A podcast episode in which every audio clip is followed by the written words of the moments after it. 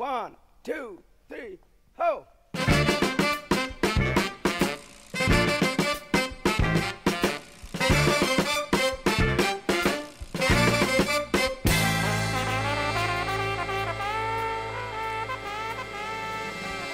Bueno, acá estamos en un nuevo episodio de Ya fue todo, la concha de la lora. Hoy vamos a hablar de cine, Exactamente. ¿te parece? Sí. Hoy vamos a hablar de cine, porque ya hablamos de música en el episodio anterior. Hablamos de la música en Argentina, el indie en Argentina y cómo va brotando. Y ahora tocó el turno del cine. Obviamente. Y con un género como es el jazz, ¿no? Entre las dos películas que vamos a hablar. Sí, es, también es muy musical este episodio. Claro. Tiene las dos cosas que nos gusta, digamos.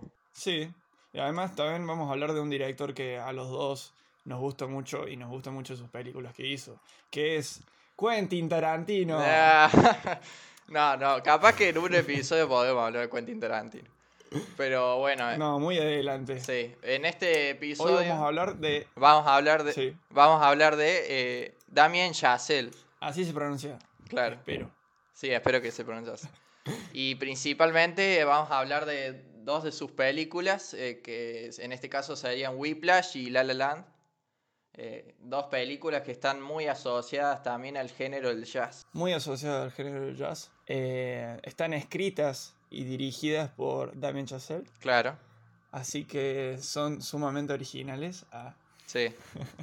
Y aparte de un director que es completamente creativo y Sus películas, digamos, como que son muy completas, tiene todo, digamos, no, no le falta nada, ¿entendés? No, no, no. Te podés emocionar. Si te gusta la música, te vas a quedar impactado con la música. Si te gusta el cine, te, te vas a quedar impactado con el cine.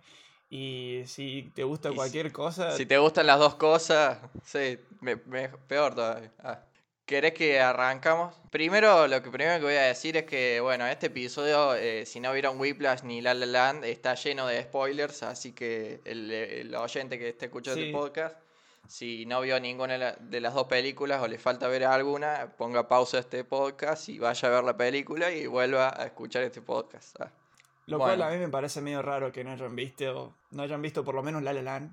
Claro, La La Land, eh, sí, es una peli. claro, es, muy, es, es la más comercial que Whiplash, me parece.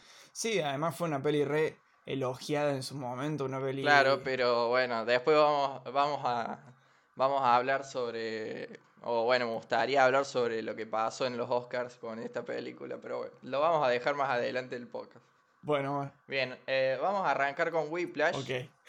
Eh, básicamente Whiplash eh, está protagonizada por Mi- Miles Taylor como el joven baterista de jazz Andrew Neyman, que asiste a una de las escuelas de música del país en New York eh, bajo la tutela del temible jazzista y maestro Terence Fletcher, eh, protagonizado por J.K. Simmons. Eh, tremendo eh, reparto. El elenco, sí, tremendo. Sí, mal, mal, mal. Eh, ellos dos son geniales. Eh, sobre todo el que hace de Fletcher. No me acuerdo, no me acuerdo el nombre de- del actor. ¿Cómo es? J.K. Simmons o J.K. Simmons para más al español. Claro, J.K. Simmons. que sería como el que no el que el que no se acue- no sabe bien quién puede llegar a ser es eh, el dueño del New York Times en la película del Hombre Araña Claro, dirigido por Sam Raimi. en el periódico sería el, el chabón que grita con el con el bigote Sí, el que quiero el hombre araña. Es- e- ese, mismo. claro él, ese Bueno, eh, en esta Claro. peli eh, le dan un papel, yo diría que mucho más fuerte.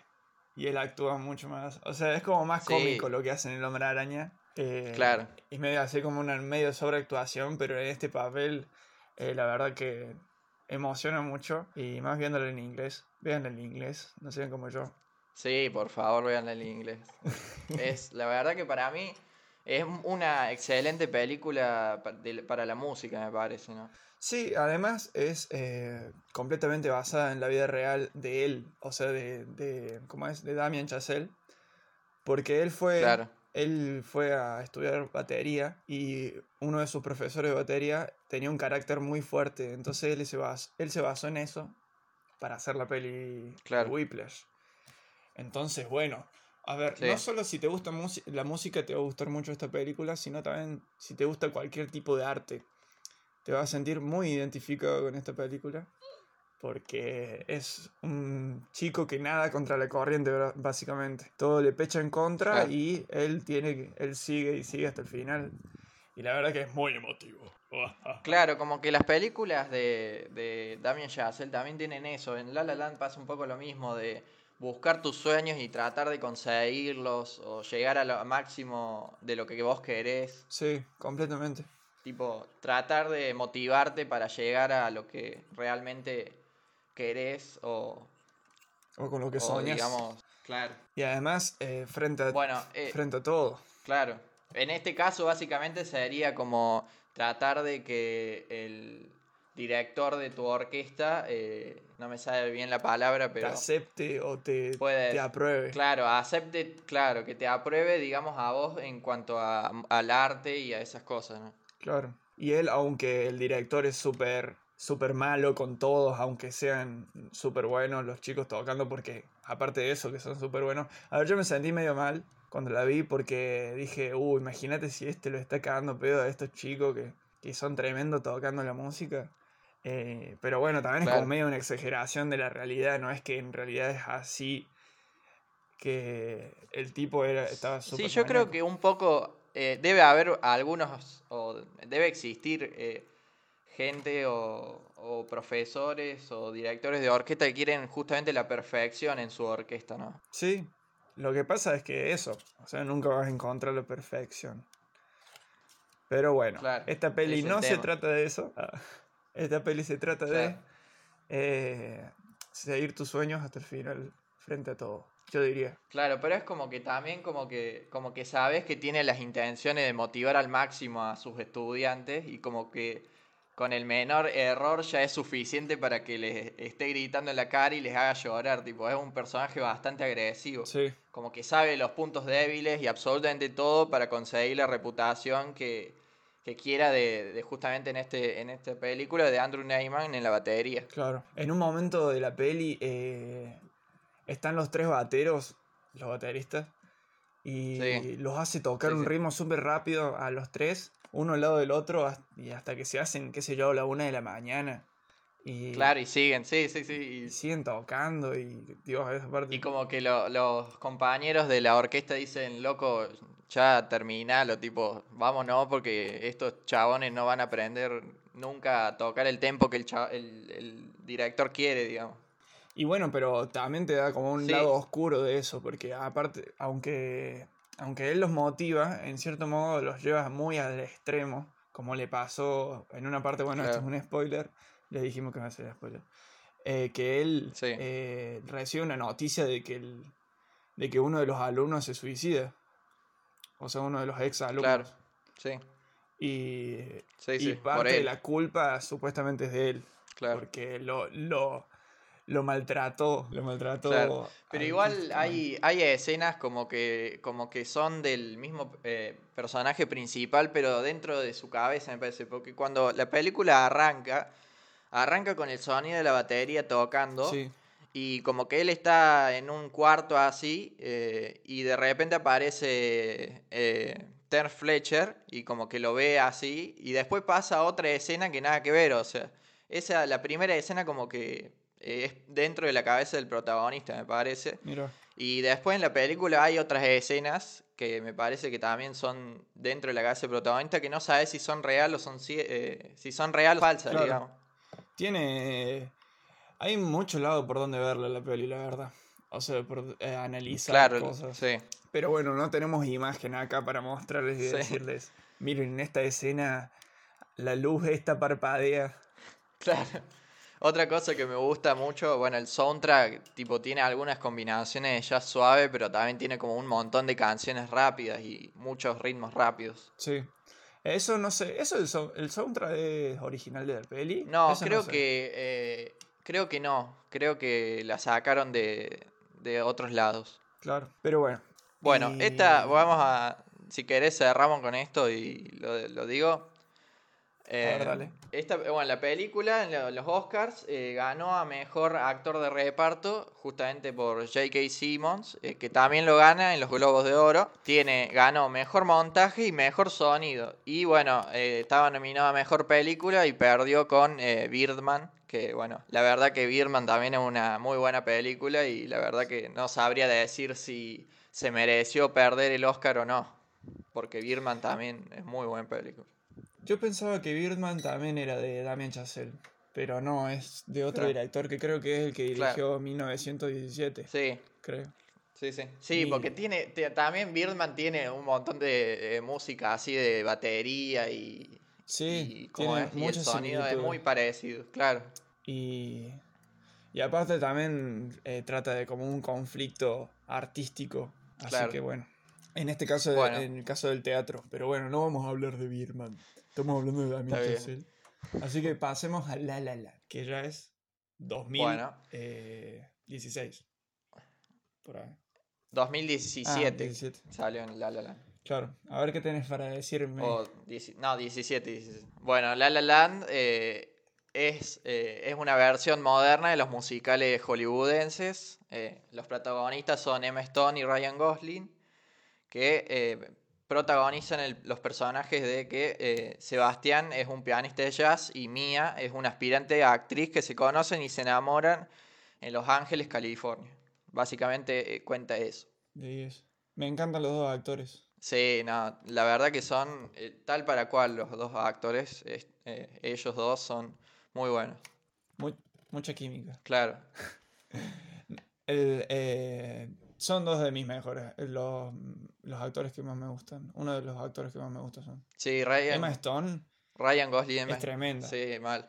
Eh, algo que tiene este director que siempre como que trabaja con los mismos actores, porque también eh, J.K. Simmons aparece en La La Land, pero ya como un personaje mucho más secundario. Y es como que Sí. siempre, siempre, eh, lo bueno de eso de los directores es que siempre buscan a los mismos actores, digamos. Pasa mucho con Tarantino también o con Martin Scorsese. Si, eh, si también iba, iba a actuar Miles Thatcher, ¿o cómo es? El que hace de- del batero. Claro.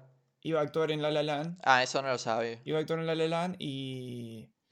Pero él pedía mucho más plata. Que le paguen mucho más porque... Claro. Porque bueno, qué sé yo, se agrandó, no sé qué le pasó. Y Sí. entonces dijeron, no, amigo, chavo la verga. Y lo trajeron al, al guachín este, ¿cómo es? El guachín. Eh, Ryan Gosling, Ryan Gosling. Y bueno, claro. qué bueno, qué bueno que fue así. Sí, Yo, eh, Ryan. Gosling vi. La última peli que vi de Ryan Gosling es la de. Bueno, que protagoniza. eh, Blade Runner. Eh, algo muy loco de esto es que como que los dos personajes, eh, tanto Ryan Gosling como Emma Stone, se metieron mucho en el papel de esta película. Tipo, Ryan Gosling se aprendió todos los temas que tenía que tocar en el piano. Eso es muy bueno, tipo, no, nada de lo que él toca está editado, todo es tocado justamente por él. Sí, eso sí. Tipo, también trabaja muy bien lo que es el color de, en las escenas, tipo la cortina verde de fondo mientras ellos tocan el piano o la escena de la noche cuando están en la calle y el cielo un poco morado. Y también los, los colores de los outfits son muy buenos. También hay que decir que eh, está como basada en películas de la década de 50, 60 por ahí. Claro, sí, reme- rememora mucho los, los musicales clásicos. Claro. Por ejemplo, Singing in the Rain. Pero también le da como un ambiente más moderno, no, no tocan problemas de esa Claro. época, tipo. Claro, porque la gente cuando escucha dice, bueno, musical, hay gente que no le gusta, pero vio Claro. High Musical y, y baila los temas. O Mamma Mía. Claro. Mamma mía. Es que no, no, no va muy del lado del musical de lo que es High School Musical o Los Miserables o Mamma Mía. Va más de un lado mu- un musical pero con una historia bien contada, más, más o menos. Sí, y además eh, más realista, más fuerte. Claro, que no toca temas tan, tan, yo no diría tontos, o sea, porque los temas que tocan en los musicales no son ton- un poco tontos, pero no tan obvios, Claro. digamos. Y además eh, no tiene como ese típico final feliz. Claro. Sí, es como que esta película está todo muy bien y el final, bueno, no, no, no todo se puede en la vida, ¿viste? Es como... Sí, también lo que tiene... Sí, decimos. No, no, vos. No, iba a decir que es tipo, es impresionante que una película hayan trabajado mucho lo que es la coreografía, en lo que es tocar el piano y que los actores eh, hayan eh, también me- se hayan metido en cuanto a los bailes y esas cosas, ¿no? Sí. Muy, muy pocos musicales me gustan a mí. Sí, La mal. La Yo a, a mi familia, tipo, yo la estaba viendo en el tele y mi familia se prendió también y le gustó mucho. Uh, no, a mi viejo no, no le gustó. Yo le dije, no, esta peli seguro pa, te, va- te va a re gustar porque es musical y a él le gusta mucho la música. Claro, y tiene mucho Y jazz no, también. no le gustó. ¿No le sí, gustó? tiene mucho jazz, Mirá. pero él dice que se duerme con el jazz. Ah, mira, Y. No, yo le dije, bueno, entonces cállate. claro. Déjame ver la peli. Pero es como que, como que con estas dos películas como que el director eh, muestra que el jazz no es un género que muri- murió, digamos. Es como que para, para decir el jazz todavía sigue existiendo y, y como que con La La Land te dan ganas de ir a, ir a Estados Unidos y sentarte en un bar a escuchar jazz. Sí. Mal. A ver, tiene como la misma dirección. Las dos películas tienen la misma dirección, en cierto modo. Es un, es un personaje que busca un sueño Claro. y hace todo lo posible para obtenerlo, de alguna manera. Claro, en este caso serían dos A- personas. aunque eso conlleve eh, lastimar, eh, lastimarse o lastimar gente o, Claro, o cosas, ¿entendés? Claro. Y, y además también con el jazz como centro de... como un centro, ¿entendés? Entonces como que los personajes están conectados con el jazz. sí, mal. Eh, Mía no sé si tanto, sino que es como que... Sí, como comienza su que, amor por como el jazz. que Sebastián lo metió más en, en el jazz, me parece. Claro, pero es una chica que, que cambia eh, cuando lo conoce y Sebastián después va cambiando cuando ya la relación va siendo, va llevando un año y él va cambiando y, y madurando en cuanto de de decir, bueno, el jazz tampoco no es el centro, Sí, no del es el centro del universo. mundo y, Sí. y además quiero ganar plata, Claro, y se mete en la banda. así que me voy a tirar un... y se mete en la banda esta. Sí, Y eso sí, también te puede hacer sentir muy identificado claro, a muchos músicos. claro, claro. Toca mucho eso. Y a muchos artistas en general, la verdad. La verdad que, digamos, como que la, a mí me gustó que, que no, el chabón tipo haya cambiado y se haya metido ya en la, en la música moderna, digamos, y que haya hecho la banda con John Legend. Y que me, me gustó Sí. ese cambio, digamos. Yo pensé que el personaje tipo se iba a quedar con el jazz sola- solo y no iba a cambiar, pero la verdad que cambió. Claro, es como un crecimiento que tuvo el personaje Claro, de decir, bueno, yo tengo un sueño, pero no voy a poder alcanzar el sueño si sigo como estoy. claro. ¿Entendés? Sí, Pero a la vez hacer ese cambio que hizo eh, con, conlleva en que él termina, le termina gustando más la plata que el arte. claro. Y de bueno, él después se da cuenta y dice, no, a mí Sí, como que cuando ya, como que cuando ya llega el éxito, digamos, él ya hace lo que, lo que quiso en su sueño, digamos, que es eh, armar su bar de jazz, digamos, y que la gente vaya y, y escuche jazz. Claro. Que ese bar, tipo, Pero bueno, sí, que ese bar, tipo, él, él Sí. quería que se llamara, no me acuerdo bien ahora el nombre, pero eh, Mía quería que le pusiera el nombre, el nombre Sebs, y en el final, cuando Mía va al bar, eh, con el, su marido justamente, eh, entra al bar y se encuentra de que él le puso el nombre de, al bar de que ella, de que ella quería, ¿no? sí, muy... También tiene un poco de bronca al final, la verdad. Sí, pero bueno, es como un final. Yo creo que si el final Sí. hubiese sido el que todos queríamos, hubiésemos dicho, esta película, no, es la película perfecta, qué sé yo. Y es como que no todo se puede en el, en la- en el cine, Claro. digamos. Pero para mí, o sea, en el- eh, es un buen final, pero bueno, no es el que todos queríamos, ¿no? No, es como que, a, a ver, en cierto modo, es como que no nos da, eh, por lo general Damien Chazelle no da el final que todos quieren, Claro. ¿no? Es como en Whiplash vos decías, bueno, estaría bueno que él se quede con la chica también y que, qué sé yo, tire la mierda el tipo ese que lo trataba tan mal, pero bueno, él termina, él termina como siguiendo el camino del que el tipo le va indicando Claro. de alguna manera y bueno, termina triunfando, pero quizás perdiendo algunas cosas. Claro. Y lo mismo que La La Land. Los dos triunfan, pero pierden Sí, se separan. su amor. Claro, y cada uno hace su Claro, camino. se separan. Sí, algo que tiene mucho también las dos películas en común son los eh, movimientos de cámara. Porque, por ejemplo, hay una escena de Ryan Gosling en el piano y Emma Stone está bailando y el, el camarógrafo como que lo enfoca a Ryan Gosling tocando, después a, a Emma Stone bailando y así sucesivamente. Y en Whiplash, eh, J.K. Simmons está haciendo los gestos del director de la orquesta y después pasa Miles tocando la batería y así sucesivamente también. Eso, eso Sí. tiene mucho, mucho que ver, digamos, entre las dos películas. Sí. Es como una conexión entre los dos personajes Claro, que hay ahí. claro. Eso, Y él in- y Damien Chazelle lo interpreta de esa manera, haciendo ese cambio de cámara. sí. Eh, Como que funciona, funciona muy bien en conjunto, digamos, las dos películas. Sí. Bueno, Sería como un. ¿Franquicia? Ah, claro. claro, no. Po- po- Plata, plata. claro. Pero bueno. Bueno, en La La Land, en los premios Oscars, eh, bueno, ganó todo casi, casi, porque el más importante no lo ganó. Ah, Casi. me, ganó mejor director, mejor actriz, eh, que en este caso es Emma Stone, mejor canción original, eh, que es, la canción se llama City of Stars. Bueno, también ganó eh, mejor banda sonora, mejor fotografía, mejor diseño y producción. Uf. Y en los Globos de Oro ganó exactamente lo mismo y también ganó mejor película, comedia, eh, comedia musical y mejor actor para Ryan Gosling en los Globos de Oro. Chao. Y bueno, ahora tipo yo quería hablar de los Oscars con lo que pasó y bueno, ya pasaron, hace, eh, tres años pasó de eso, pero ¿Qué bueno, pasó? que fue un desastre. A ver, contame. La La- eh, cuando dan el, el premio a mejor película, eh, primero dicen La La Land.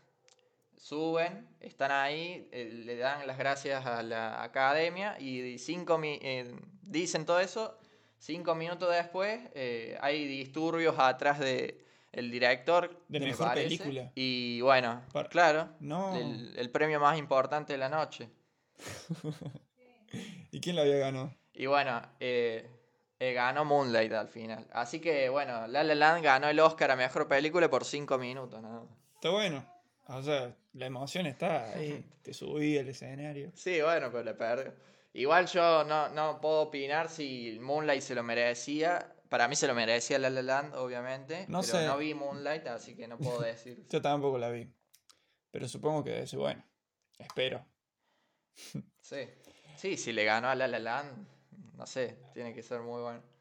Y Pero bueno, la verdad que como que fue fue un poco un poco de bronca para para Damien Chazelle me parece que hubo porque es como que Y sí, te boludearon te poco. boludearon por cinco minutos. Claro, y es como que eso eso fue el, el desastre de los Oscars en ese año, ¿no? ¿Qué? Y como es gracioso porque después al año siguiente eh, cuando dan a la mejor película, que es una creo una película de Guillermo del Toro, no me acuerdo cómo se llama ahora. Sí. Eh, Guillermo el Toro agarra el sobre y se fija y lo muestra al público así como diciendo, sí, es verdad, la gané yo y no, no me, no me cagaron. Pero bueno, Uh. es como... Todo un Gracioso. quilombo también en la academia. Pero bueno. Sí, es como que, como que te das cuenta de que no, no, no todo es perfecto como te lo muestran ellos, ¿no? No. Y además tampoco es tan serio. Yo creo que los Oscars ya se está yendo Claro. un poco más al lado Grammy. De que a nadie le, a nadie le importa. como... Claro, y es más comercial. Claro, es más comercial para, para que la gente vea. Es como el chiste de los Simpsons, que a Homero le dan un, le dan un premio y dice, oh, es un premio. Ah, pero es un Grammy, qué basura. Seguro Claro, mal, va pa- ya va a pasar ese extremo. ya va a pasar ese extremo los Oscars. Ojalá que no, Sí, pero bueno, a ver si sigue ganando película animada. Eh, Toy Story, me Toy parece que Story. sí. Mal, qué des- bueno. Tengo 70 años Bueno. y Toy Story sigue ganando a mejor película animada. Pero bueno, Claro. es que- Bueno, eh, Pero bueno, cortamos acá. ah, bueno. Hola. Bueno, esto fue el tercer episodio de nuestro podcast. Espero que les haya gustado escucharlo. Eh, Sí, Bueno. si quieren seguirnos, eh, en nuestras redes sociales. en nuestras redes sociales. Eh, mi Instagram es eh, Tommy con dos i al final, guion bajo truco, con dos e. ¿El tuyo, Maxi? Eh, mi Instagram es eh, maxi-f. Así que, no, máximo. Máximo-f. Bueno, bueno. esto fue el tercer podcast de Ya fue todo. Y bueno, nos vemos. Adiós.